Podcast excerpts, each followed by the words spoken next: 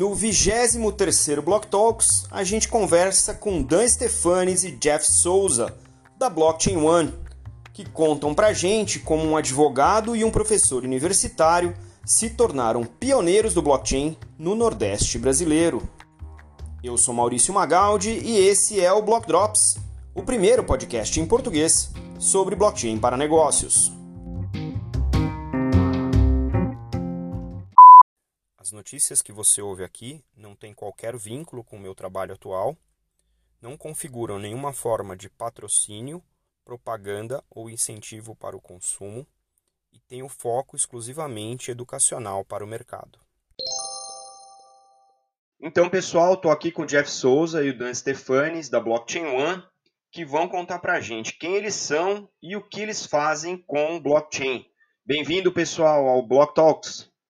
É, eu sou o Dan Stefanes e, juntamente aqui com meu sócio Jefferson, é, a gente está à frente da Blockchain One, é, onde com um time competentíssimo, de atualmente oito pessoas, diretamente de Fortaleza, onde estamos sediados, a gente está desenvolvendo soluções em blockchain, como criação de criptoativos, ICOs, tokenização de ativos e soluções em rastreabilidade.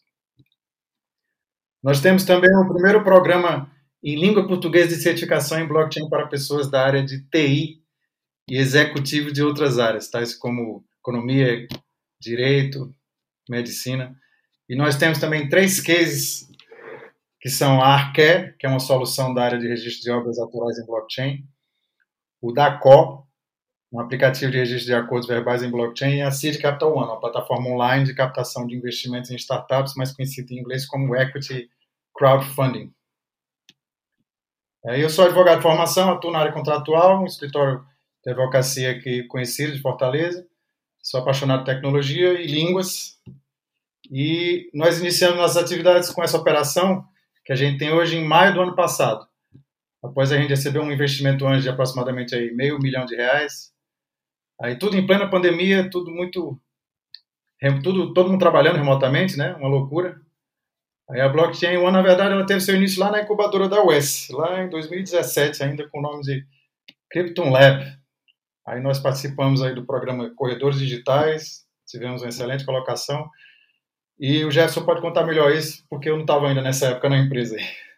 Pois é, né? Então, o Daniel contou um pouco da história da Blockchain One, né? Uma empresa nascida aí dentro do contexto da, da pandemia, é, especializada na, na no desenvolvimento de soluções baseadas em blockchain. É, eu sou professor Jefferson, sócio da, da Blockchain One. A minha formação é na área da computação, né? eu tenho uma formação acadêmica sólida, graduação, mestrado, doutorado.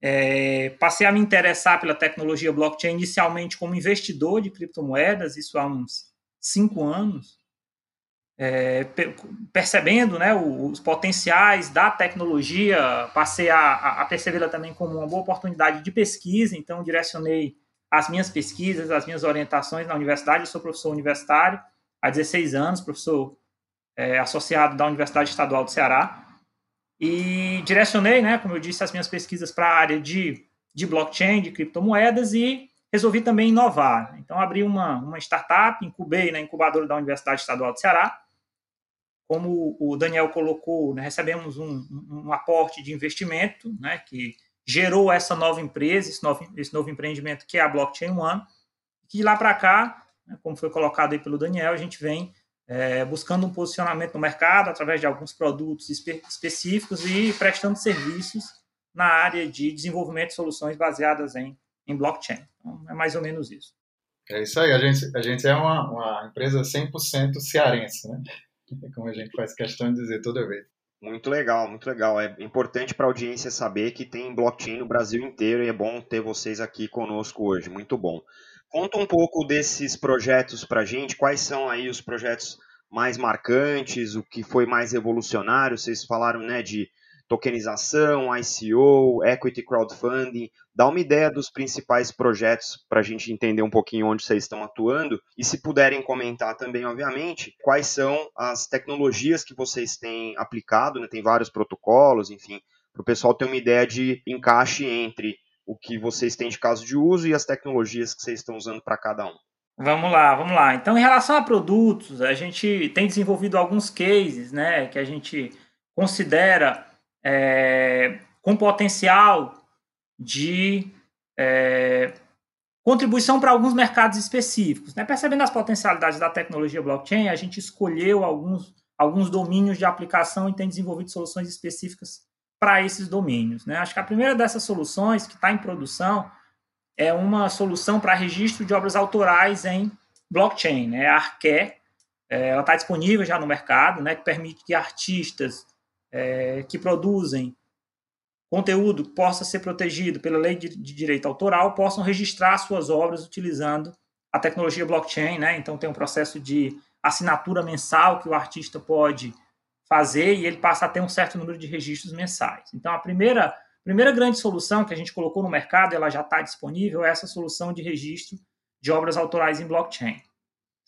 A gente está desenvolvendo agora um, um, um, produto que tem um ineditismo bem interessante, né? A gente não conhece concorrente que tenha o mesmo tipo de foco, que é uma solução, um aplicativo é, para registro de acordos verbais. Né? A gente sabe que na legislação brasileira os contratos verbais eles também têm valor legal, né?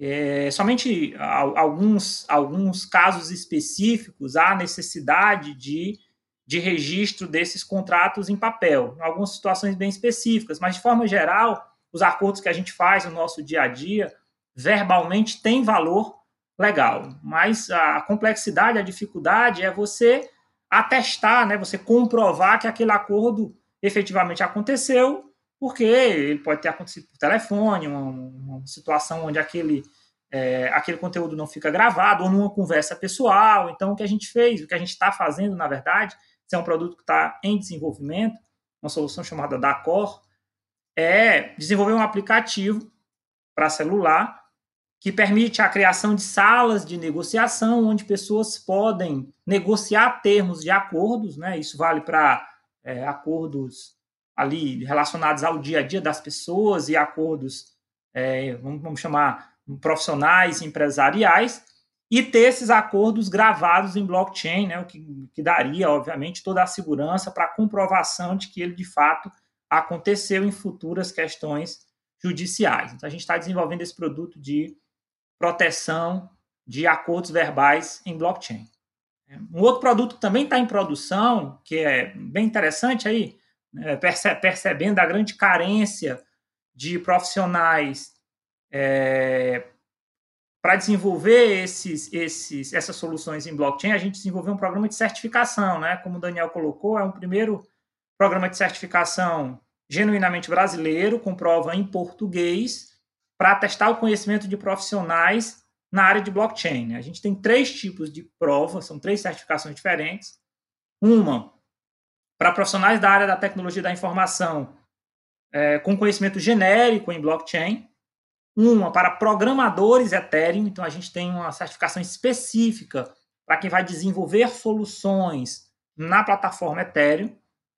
E a terceira, que é bem interessante, que é uma certificação executiva, ela atesta o conhecimento de profissionais não ligados à tecnologia da informação é, verificando a capacidade desses profissionais em perceber as oportunidades de aplicação da tecnologia blockchain nos seus domínios de aplicação e colaborar com equipes de desenvolvimento de soluções nesses mercados. Né? Então, a gente quer é, atestar o conhecimento de advogados, de economistas, de contadores, de administradores, para que eles possam perceber as aplicações da tecnologia blockchain nos seus domínios de aplicação. Né? Então, essa é uma prova também que está disponível é, para fazer esse, essa, essa verificação. Né? Então, é, além, desses, além desses produtos, Maurício, a gente tem desenvolvido soluções sob medida, né? nós somos parceiros da Oracle, né? nós participamos do programa Oracle for Startups, né?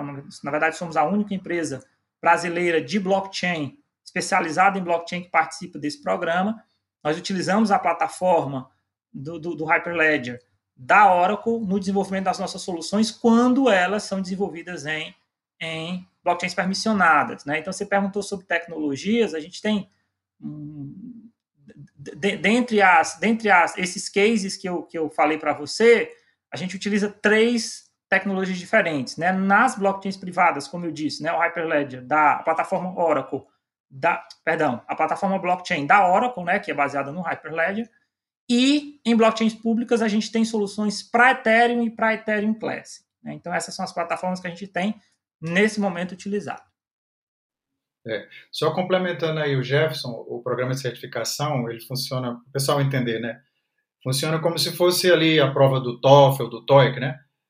É uma certificação. Na, na verdade, ele não oferece um curso de blockchain, né? Isso é só, é só uma prova que você vai fazer, você vai receber um certificado que lhe chancela né, no conhecimento de blockchain. Eu tenho uma pergunta para o Dan, que é o seguinte: quando eu comecei a me envolver com blockchain em 2000 e...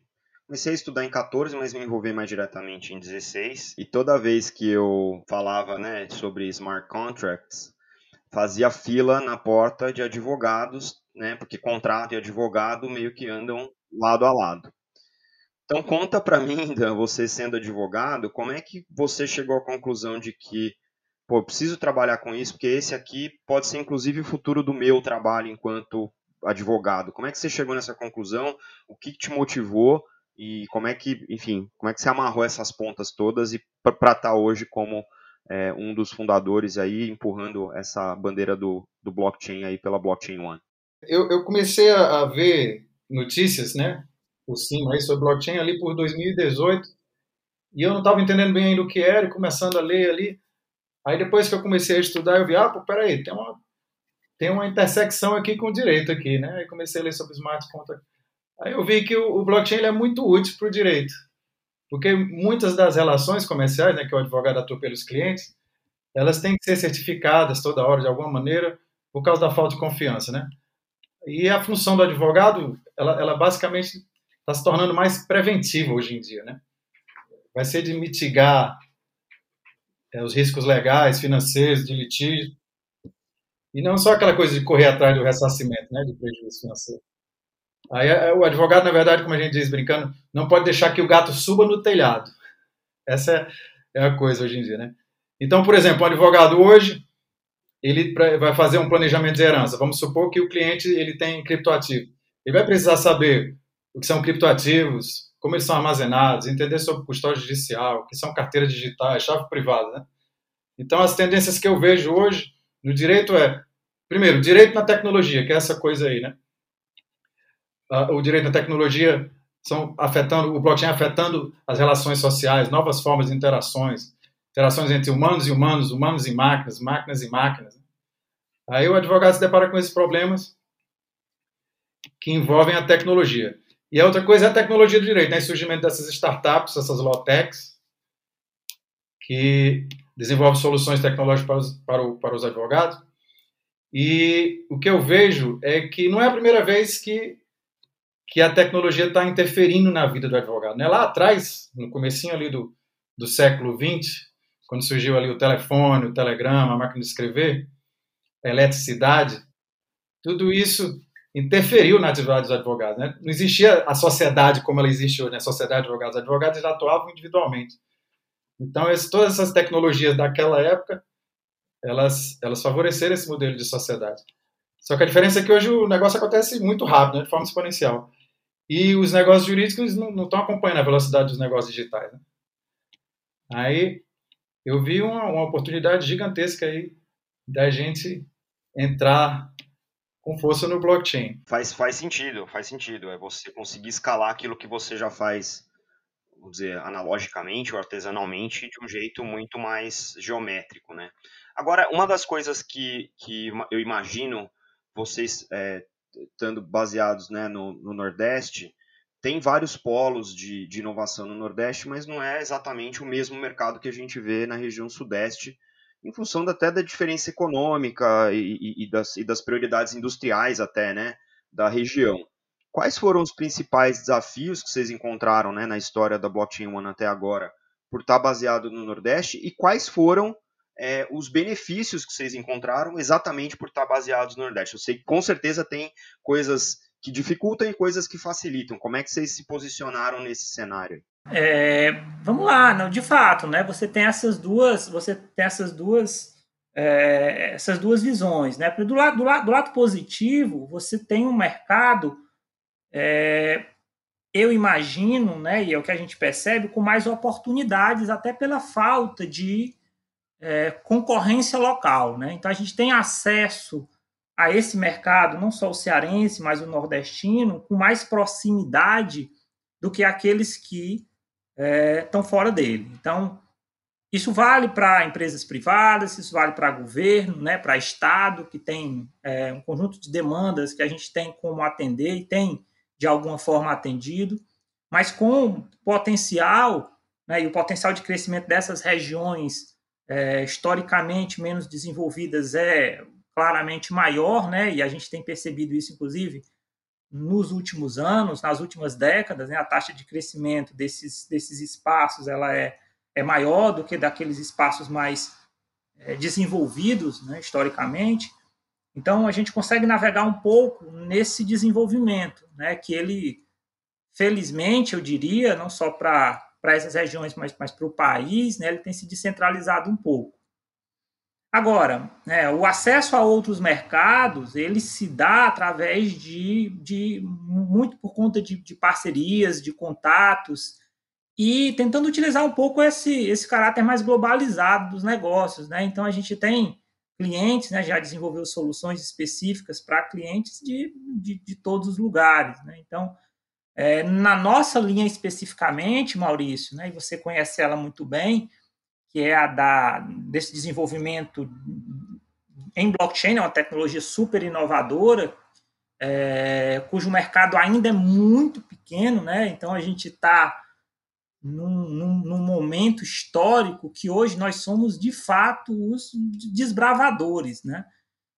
É, os potenciais que a tecnologia traz para o mercado de forma geral, todos os segmentos econômicos, a gente conhece esses impactos potenciais muito bem, né? Você consegue ver que a gente está ali no em 2000 e, em 2011 lá no, no, no, no que era o Bitcoin, entendeu? Então, é, não, não acho que haja carência de, de oportunidades para ninguém, muito pelo contrário, né? Nós estamos fazendo o trabalho de desbravar com todas as dificuldades que os desbravadores têm, mas é, com potencial, eu acho, né, muito, muito grande, não só para empresas, mas para profissionais também. Então, esse acesso a esses outros mercados, é, ele acontece através desses mecanismos, mas o desafio que a gente tem como sociedade, como economia, como país, é propagar para quem está fora dessa bolha, né, que ainda é uma grande bolha, que é aquela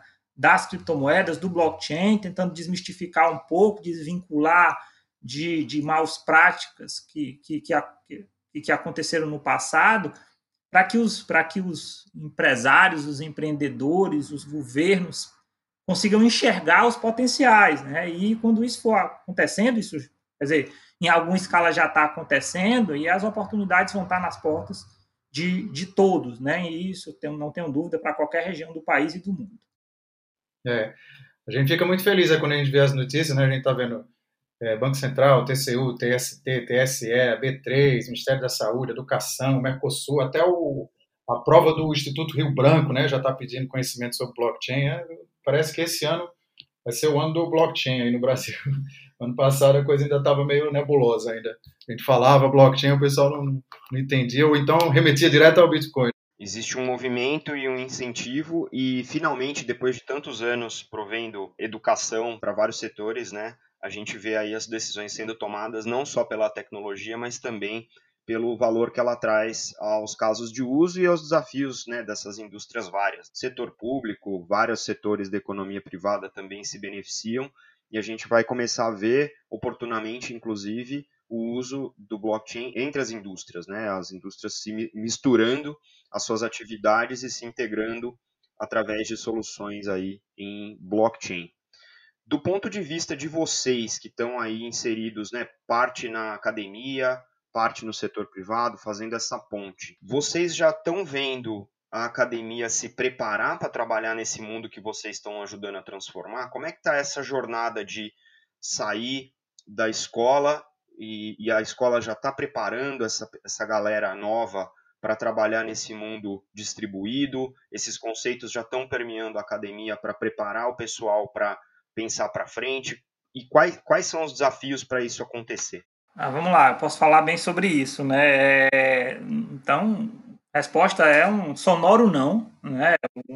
Na, na verdade, essa, essa discussão, inclusive, ela é histórica, né? Tem a ver com a aproximação da, da, das universidades da academia com o mercado, né, onde já faço aqui o meu juízo de valor, ambos têm é, uma corresponsabilidade nesse ato que existe entre o que se produz de conhecimento ou como se forma o pessoal nas universidades e o que o mercado demanda, o que o mercado deseja. É, mas em termos de formação especificamente, Maurício, e eu falo com tranquilidade, né, porque eu opero nesse, nesse mundo da universidade desde sempre, é, a universidade, na verdade, ela é muito, ela é muito lenta, né? O serviço, o serviço público, de forma geral, é a universidade pública que lidera né, a, a formação em nível de, de é, tecnologia, é, ela, ela, ela opera numa velocidade que é a velocidade da atualização dos currículos, que é a velocidade da atualização dos próprios professores, que não consegue acompanhar a dinâmica do próprio mercado. Então, é, quando você fala, por exemplo, em engenharia de software, e aí eu, eu é, é, é, começo a falar dos modelos tradicionais de desenvolvimento de software, inclusive modelos mais, mais recentes de gestão de, de, de, de processos, de projetos, é, há uma, uma dissonância enorme entre esse novo profissional para desenvolver, por exemplo, contratos inteligentes. E aí eu me lembro, né, uma anedota interessante. Eu tive uma experiência, eu fiz meu doutorado fora do Brasil e eu trabalhei como professor assistente, né, uma das oportunidades que você tem lá para ganhar uma graninha para poder pagar a tuition, né, que é caríssimo. É, isso, foi no Canadá, isso foi no Canadá, isso no, no, no início dos anos 2000. É, e eu me recordando uma aula de laboratório Java, à época, e, bom, eu passei uma atividade e os alunos começaram a, a programar. Dez minutos depois, um aluno levanta a mão e chama, professor, deixa eu lhe mostrar aqui. Ele tinha escrito cento e poucas linhas de código e tinha tentado compilar e tinha dado 1.400 erros. Porque a lógica do desenvolvimento dele, que é a lógica do desenvolvimento hoje, é que você escreve e depois você sai corrigindo, né? Você compila e você vê o que, é que acontece. E aí o trabalho fica muito. Não, não preciso pensar muito, eu não preciso planejar muito, eu não preciso me preocupar muito, porque eu vou corrigindo, o próprio compilador vai me dizer quais são os erros ali, muito erro de sintaxe, eu vou lá, vou ajeitando e vou corrigindo e, e, a vida que segue, né? E se você perceber como o desenvolvimento de software se dá, é muito, é muito assim, né? Porque o custo pelo erro com exceção de sistemas críticos, né? Eu estou falando de sistemas de forma geral, ele é muito pequeno para aquele que o comete, né? Então, um programador comete um erro, passa para a equipe de teste, a, a, equipe de teste vai fazer os seus testes, se tiver tempo, se não tiver tempo, você coloca em produção e depois conserta. É, e aí você vai vivendo esse ciclo. Quando a gente fala em contratos inteligentes, por exemplo, por conta da imutabilidade, e todo mundo conhece aqui os exemplos né, de de, de erros em programação que geraram e que geram todo dia perdas, fraudes multimilionárias, você passa a ter um modelo completamente diferente de responsabilização em relação à qualidade do software que é produzido. Então, as aplicações descentralizadas têm que ter preocupações que não estão sendo tratadas no mundo é, da educação, né? Preocupações de qualidade de código, de documentação de código, como são sistemas distribuídos, né, e a gente não, é, é, com exceção de um ou outro caso específico, a gente não educa as pessoas para desenvolver sistemas nesse modelo distribuído, você passa a ter algumas preocupações que são, olha, se eu vou fazer um, um, um tirar um saldo de uma conta é, e pegar esse saldo e transferir a ordem com que você faz as coisas pode afetar totalmente é, a qualidade daquele sistema, que no modelo é, é, linear de uma, de, um, de uma computação não distribuída é um problema que não existe, né? Eu executo um bloco de comandos, um comando é executado depois do outro. É, mas no modelo distribuído, você tem que estar preocupado, olha, peraí, mas eh, se eu faço isso antes disso, e alguém conseguir interromper aquela chamada entre uma é, aquela, aquela execução entre uma chamada e outra, que tipo de impacto eu posso gerar. Então, são preocupações, Maurício, que vão muito além, para isso eu estou falando além da complexidade que é a própria tecnologia blockchain, né, que ela é naturalmente complexa. Mas, do ponto de vista de quem vai programar, de quem vai desenvolver essas soluções, nós temos um caminho muito longo ainda a é, discutir como a educação tem sido feita em relação a quem faz tecnologia da informação para que essa massa esteja preparada para esse novo tipo de mercado. E as oportunidades estão todas aí, né? Eu não perco nunca a chance de dizer para os meus alunos que é um mercado que já tem um conjunto de oportunidades muito grande, é um mercado crescente, sem volta, né? Onde no futuro, todos sabemos, todas as empresas de médio, grande porte, todas as empresas, sem exceção, terão projetos é, utilizando blockchain em uma ou outra vertente. Então, é um mercado crescente e a gente, de fato, né, a pergunta é muito, é muito pertinente, porque a gente, de fato, tem que estar preocupado com a formação desses profissionais que vão garantir ou não a qualidade desses produtos. E a minha preocupação, Maurício, é grande né, em relação a isso, porque a gente ainda está numa fase de desmistificação. Né? Então, é, a qualidade do que a gente faz, especialmente nesse momento, é muito importante. Se você desenvolve um sistema que falha, você de alguma forma é, age contra a própria área, contra o próprio blockchain. Né? Então, nós que, tom, que estamos desbravando né, esse, esse, esse mercado, né, que fazemos esse trabalho de evangelização, você muito bem aqui através de podcast, a gente de outras formas, né, com cursos, com palestras, temos que estar muito preocupados com a qualidade do que a gente entrega, né? Porque isso vai impactar a velocidade com que o mercado aceita e passa a utilizar essa, essa tecnologia. Concordo com esse teu último ponto. Eu acho que tem a questão da credibilidade, que no final das contas, né, a gente está falando de uma tecnologia que deveria embutir confiança nas transações.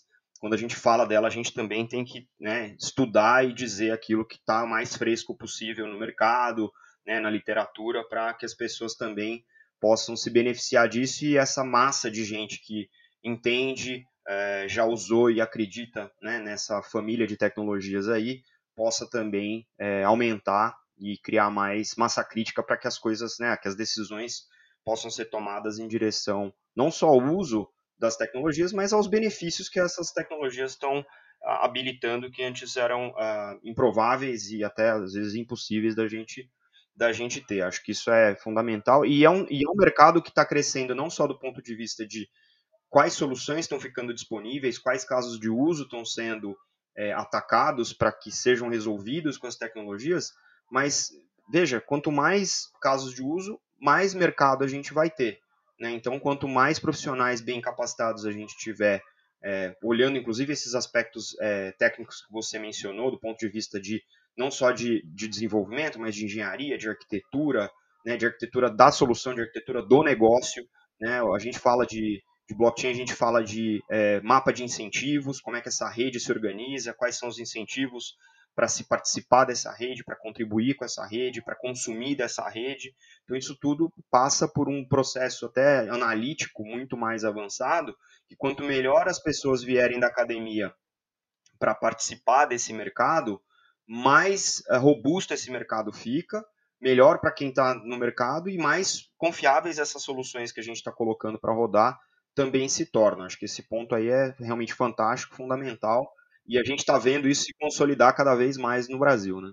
Só, só dois, dois comentários, Maurício, é, muito rápidos. Primeiro, né, eu, eu, acho que essa questão da confiança que você coloca, né, é se, se, a gente puder destacar em uma palavra, né, um, o grande benefício que a tecnologia blockchain traz é a possibilidade de que partes que não confiam nas outras possam operar sem a presença de intermediários. Então, se existe um mote, uma, uma, uma, uma, uma forma mais genérica de perceber a tecnologia, é, talvez essa seja uma delas. Né? Então, quando você trata a confiança como sendo um grande diferencial da tecnologia e a possibilidade que essa confiança, que é dada pelo próprio sistema, de reduzir ou eliminar totalmente a presença dos intermediários, no sentido de, de, de tornar soluções mais, mais eficientes, e você tem, por outro lado, alguém que investiu um dinheiro num lugar e ele perdeu o dinheiro todo, você você você está tratando exatamente o contrário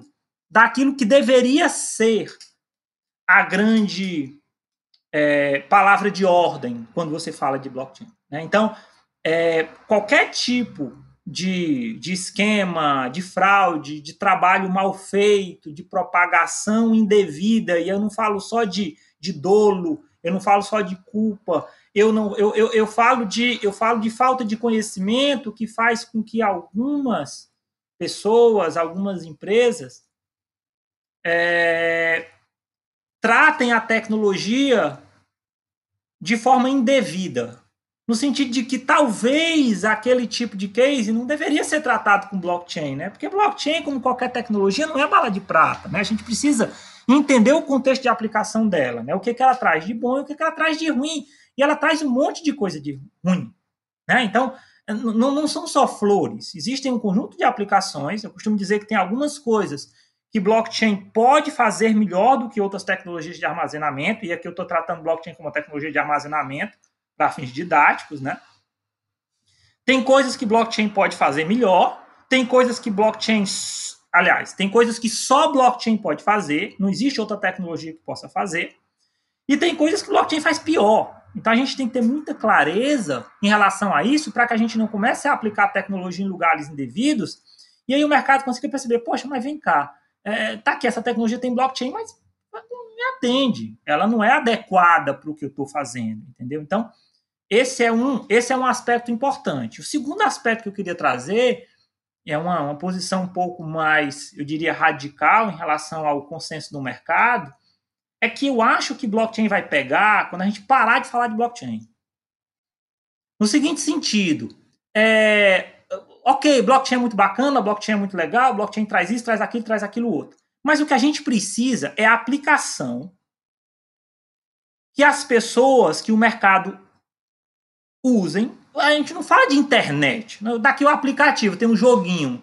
Eu não preciso explicar para o sujeito que aquilo ali é em cima da internet, que tem Wi-Fi, o Wi-Fi tem um protocolo fulano de tal, o protocolo tem uma segurança que é garantida pelo algoritmo fulano de tal. Eu não preciso falar disso. Eu preciso que o joguinho seja bacana. Eu preciso que a aplicação atenda às necessidades do usuário. Então, na hora que a gente tiver a massificação de uma, duas, três aplicações, que as pessoas digam, poxa, eu estou aqui recebendo meu prato de comida, tem um tomate aqui, eu tirei a foto do QR Code que veio no prato, que está do lado do tomate, e eu vou ver no meu celular de onde veio o tomate, quem produziu o tomate, qual foi o agrotóxico que foi usado no tomate, quem transportou o tomate, quem foi o, o, o distribuidor, quem foi o varejista. Poxa, isso é muito legal.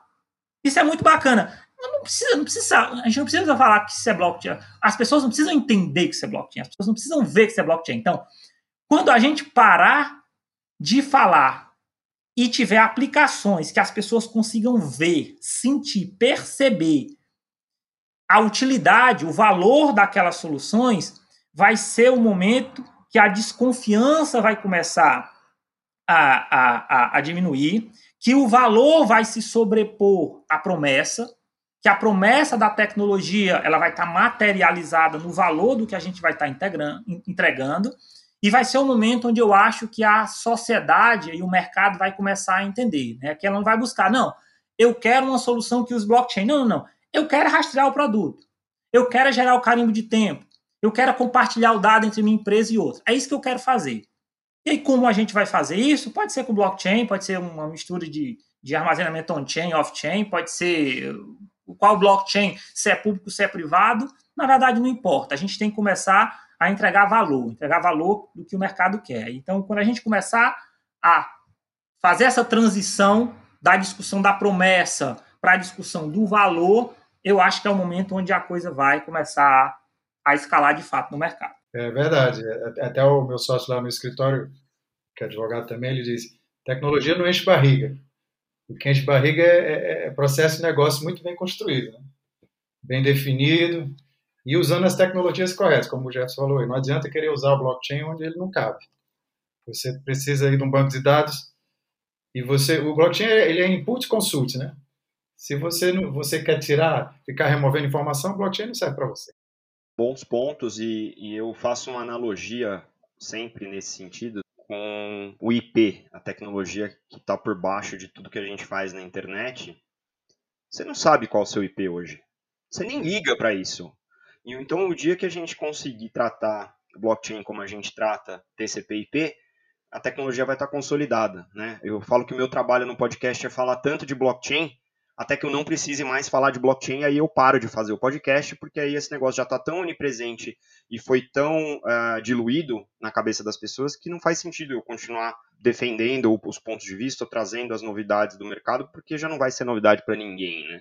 Então esse é um, é um trabalho que ele, se ele for bem feito, ele, ele vai deixar de existir esse trabalho aqui com o podcast. E um ponto interessante que eu acho que o, o Jeff citou, e, e é, é, uma, é uma discussão que a gente precisa ter com a indústria, ou com, com as indústrias, com os executivos, que é o seguinte, esse hype, às vezes, ele atrapalha. Se a gente tratar a tecnologia pelo que ela é, que é uma tecnologia de infraestrutura, e encarar com a seriedade que tecnologia de, tecnologia de infraestrutura exige que a gente encare, a gente para de fazer o baúba com a tecnologia e passa a atacar o problema e escolher a tecnologia em função da solução que resolve aquele problema. Então, essas coisas bem amarradas trazem cada vez mais credibilidade para quem trabalha com a tecnologia e para soluções que essas pessoas vão colocar de pé usando ou não essa tecnologia. Então, concordo plenamente aí, Jeff, com os teus pontos. Eu acho que é, são explorações importantes para a gente fazer enquanto discutindo né, nesse ponto da, da, do ciclo de vida, aí, do hype cycle né, da tecnologia, que a gente tem que acelerar isso para essa coisa de ser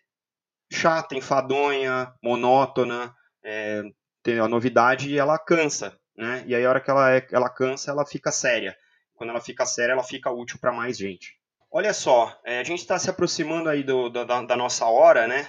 E eu queria permitir para vocês deixar, enfim, um recado para o público de vocês, para o nosso público aqui do podcast. Fique à vontade aí para para contar para a gente como é que a gente interage com vocês também aí nas redes sociais, enfim. É, eu estou lá no LinkedIn, pessoal, Dan Stefanes, estou sempre postando muita coisa aí sobre blockchain, sou, sou o verdadeiro evangelista do blockchain aqui no Ceará, eu desconheço outro até agora, e a gente está o tempo todo antenado aí. O Jefferson tem outras coisas aí que a gente está fazendo aí para falar. Ah, convidar, agradecer primeiro, Maurício, agradecer o convite, cara, parabenizar pelo trabalho, né? Um trabalho, né, como você coloca, import, importante, né? Que precisa ser feita, essa evangelização, ela é, ela é importante e, e fundamental que seja feita por pessoas sérias, né? Como você, é, ajuda um pouco, né, a desmistificar a, a, a tecnologia, colocar ela um pouco mais, né, pé no chão, né? Tornar a coisa um pouco mais real, menos hype. É, e convidar todo mundo né, a conhecer lá blockchainone.com.br. Nós estamos, inclusive, reformulando um pouco o nosso, nosso modelo de negócios, focando um pouco mais na área de, de serviços, né, utilizando as competências que a gente tem, oriundas todas da universidade, em desenvolver soluções é, inovadoras utilizando a tecnologia blockchain, com todo o rigor acadêmico que o, que o negócio tem. Né, então, a gente não entra em, em solução que não faz sentido, né? Então, se não tem, se não temos uma clareza absoluta de que a tecnologia blockchain é adequada, a gente não embarca. É, e estamos abertos aí a, a parcerias, a, a, a, processos conjuntos, a trabalhos conjuntos, a desenvolver pro, produtos em conjunto. Então, a gente está muito aberto. Ceará tem uma vantagem é, estratégica interessante. Todo mundo quer ser parceiro da gente só para que a gente convide para poder vir aqui, né? Praia Futuro, no Beach Park. Então, nós, nós usamos bem essas, essas vantagens competitivas, né? Que é o sol o ano todo, e praia e o caranguejo. É, então, é um convite para todos visitarem as nossas redes sociais, Blockchain One, e entrar em contato. Nós estamos aqui, né, defendendo, propagando a tecnologia blockchain, faz, fazemos parte dessa sociedade, né, desse grupo de pessoas e juntos a gente tem um caminho longo a, a traçar é, como eu disse, como pioneiros, com todos os desafios que o pioneirismo traz, mas com oportunidades aí que vão estar é, disponíveis, já estão, estarão em muito maior escala no futuro. Então, ainda agradecendo, Maurício, parabenizando, primeiro agradecendo pelo convite e nos colocando à disposição de você e de todo, todo mundo que está ouvindo aí o podcast.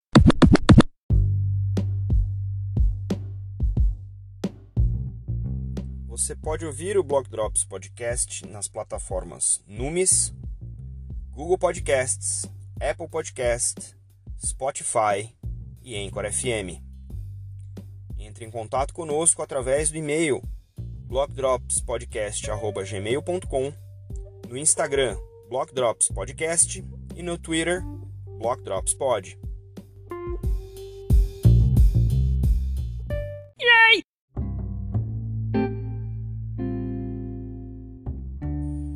Um salve para o Jeff e para o Dan que tomaram um tempo aí no final de semana para falar com a gente, contar todas essas novidades, essa atividade do Nordeste brasileiro no blockchain.